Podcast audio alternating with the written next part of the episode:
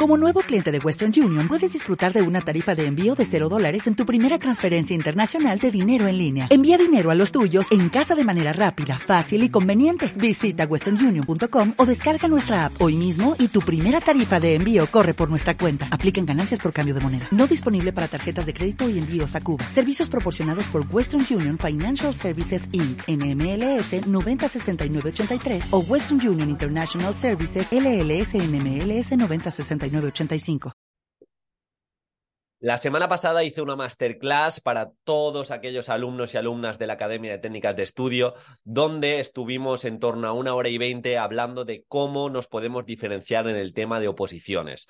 Obviamente en oposiciones de educación, para todas las etapas fue esta masterclass, la tenéis ya disponible, fue en directo, pero se ha quedado grabada y hablamos de legislación, hablamos de psicología cognitiva, cómo enlazar y cómo eh, poner ese punto de intervención educativa que no tienen todas las etapas y no tienen todos los temas. En definitiva, cómo diferenciarse en el tema de oposición, que ahora, pues quizá incluso en estas oposiciones vía 2, tiene más peso. De ese webinar yo sí que quería rescatar eh, lo, que, lo que refiere a legislación para, para el podcast.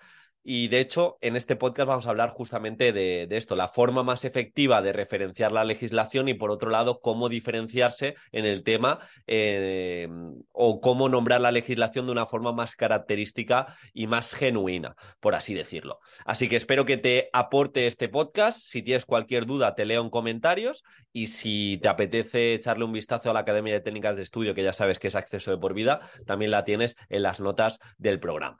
Así que vamos, vamos con todo. Deciros que en las próximas semanas haremos una tutoría dentro de, esta academia para enfocarnos en la planificación de aquí al examen y sobre todo para entender cómo estudiar de, de manera más inteligente. Así que échale un vistazo. Primero de todo, y vamos a empezar por la base. La primera vez que hacemos referencia a una referencia legal, la describimos con su denominación completa. En el caso de, me meto en el Real Decreto de primaria, podría ser cualquiera eh, aludo al Real Decreto 157-2022 de 1 de marzo por el que se establece la ordenación y las enseñanzas mínimas de la educación primaria. Ojo con este error, que muchos opositores y opositoras empiezan y la primera vez que lo nombran ponen RD.157-2022. Sería una errata, sería algo que está mal, porque la primera vez lo tenemos que poner completo para así mostrarle al tribunal que entendemos la legislación y que nos la sabemos y lo que podemos hacer entre paréntesis poner de ahora en adelante rd.157 barra 2022. Pero la primera vez, como digo, tiene que salir e, mm, de, de la nomenclatura digamos, completa. Y importante en este caso, de igual manera, cuando expongamos la situación de aprendizaje, seguimos el mismo, el mismo modus operandi. Bien, teniendo esto claro, para no entrar en fallos de introduzco LOE, introduzco LOMLOE ya con esta abreviatura, ya os digo, Ley Orgánica de Educación 2 barra 2006, como, como, como, sea, pero al principio la tenemos que poner completa y luego, eh, como digo, ya podemos hacer la abreviatura, pero poniendo el matiz correspondiente. Mi recomendación es que en la introducción, como mucho del tema, hagamos alusión a la LOE y a la LOMLOE. Y de hecho, eh, extraigamos algo específico del LOMLOE. Si queremos ir a algún principio, algún principio, si queremos ir a alguna disposición adicional, si queremos ir a los fines educativos, algo en concreto. Yo no haría simplemente alusión. Em, el tema se va a basar en LOE, LOMLOE, Real Decreto y Decreto, lo pongo completo todo, pero de una forma eh, piñón fijo que me serviría para todos los temas. Puede servirme para todos los temas la alusión que voy a hacer, pero intento ser específico. De igual manera, en la introducción, no lo recomiendo del todo, pero no estaría mal ponerlo el OMLOE y Real Decreto eh, a nivel estatal, si estamos en primaria, el 157 eh, haría alusión a ese Real Decreto de una forma concreta. ¿Cómo lo hago de una forma concreta? Pues puedo hacer alusión a los fines de la educación primaria o en el caso de la educación secundaria. Esto también es común a la educación secundaria, como digo, a, los principios pedagógicos del artículo 6 y esto sí que os va, a eh, os va, a diferenciar si nos basamos en el tema y de repente eh, queremos poner el foco en la autonomía, pues saber que los principios pedagógicos en el punto 7 nos hace alusión que tenemos que potenciar el aprendizaje significativo que promueve la autonomía y la reflexión. Esto va a ser común a muchos temas, esto va a ser común a nuestra metodología. Por ende, ya que vamos a nombrar el Real Decreto, vamos a la especificidad, al punto en concreto. Principios pedagógicos, artículo 6, ahí también nos habla de elementos transversales en el punto que nos dice sin perjuicio de su tratamiento específico en alguna de las áreas de la etapa. Eh, vamos a trabajar la comprensión lectora, la expresión oral, escrita, la comunicación audiovisual, la, competencia digital. Es algo que, como digo, sirve para todos los temas. El artículo 7 nos habla de objetivos de etapa, nos habla de esos objetivos que tenemos que alcanzar con nuestra asignatura a lo largo de la etapa, tanto de primaria como de secundaria. Si nos vamos al artículo 9, si queremos hacer alusión a las competencias clave, de igual manera, si queremos hacer alusión a los retos del futuro porque me hago un pequeño opinión fijo para las metodologías, puedo hacer alusión al anexo 1, perfil de salida del Real Decreto. Pero aquí la recomendación es clara, sé concreto, sé concreta. Si vamos a citar la legislación, que no sea de manera genérica, porque frente al estándar de dos opositoras que claven el tema, que pongan toda la legislación, estoy seguro que el tribunal va a poner más nota a aquel opositor, a aquella opositora que demuestra, que extrae de la legislación y pone ejemplos concretos. Así que gastemos tiempo en eso.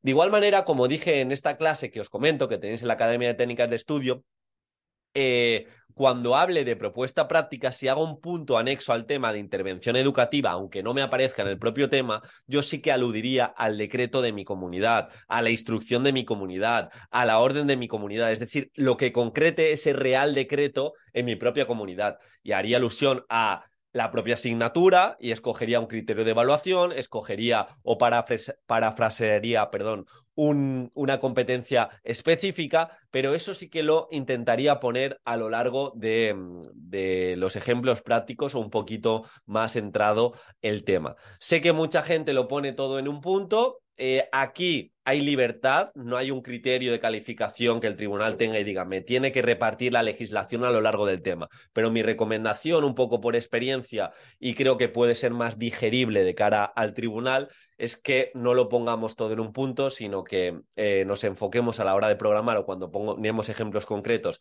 en nuestro decreto u orden y luego sí que al principio podemos hacer ese matiz o ese ejemplo más... Eh, por así decirlo, más genérico. Yo me acuerdo que cuando oposité aludía al Real Decreto para hablar de competencias y como a través de todos los temas o a través de la metodología, al final eh, lo que buscamos es, ese aprendizaje competencial, pues me aprendí el artículo donde aparecían las competencias clave. Aquí, lando más fino, lo que podemos hacer incluso es hacer alusión, como digo, al anexo 1, perfil de salida, donde están todas las competencias clave concretadas en descriptores operativos.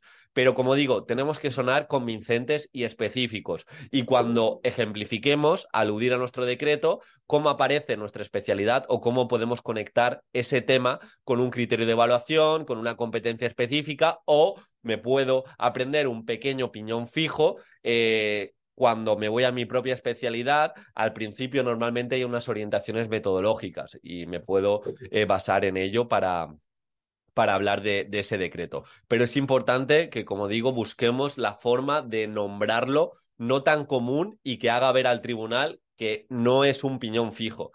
Decía lo mismo con la introducción y la conclusión. Intentemos no sonar genérico, que parezca al menos que el tribunal lo lea y diga, mira, esto me sirve para este tema en concreto, para este bloque temático, pero no lo leo y mi primera impresión es que es algo genérico que me puede servir en todos los temas. Así que es importante que gastemos tiempo porque al final la oposición no es compleja, no es complicada, lo que lo hace complicada es la competencia al resto de opositores y si vamos cuidando los detalles y vamos sumando estos matices, al final vamos a tener más nota, al final nos vamos a diferenciar más. Así que en introducción y conclusión intentamos al menos un pequeño porcentaje eh, que haga alusión al propio tema. Así que recapitulando, no vamos a sonar general, vamos a, vamos a sacar matices en concreto de la LOE, el OMLOE, Real Decreto y del decreto. Algunos, y va a depender de la especialidad, pues pueden ser y nos pueden servir para todos los temas. Por ejemplo, eh, si aluda a una disposición de necesidades de, específicas de apoyo educativo, al final en todos los temas, cuando hablemos de metodología,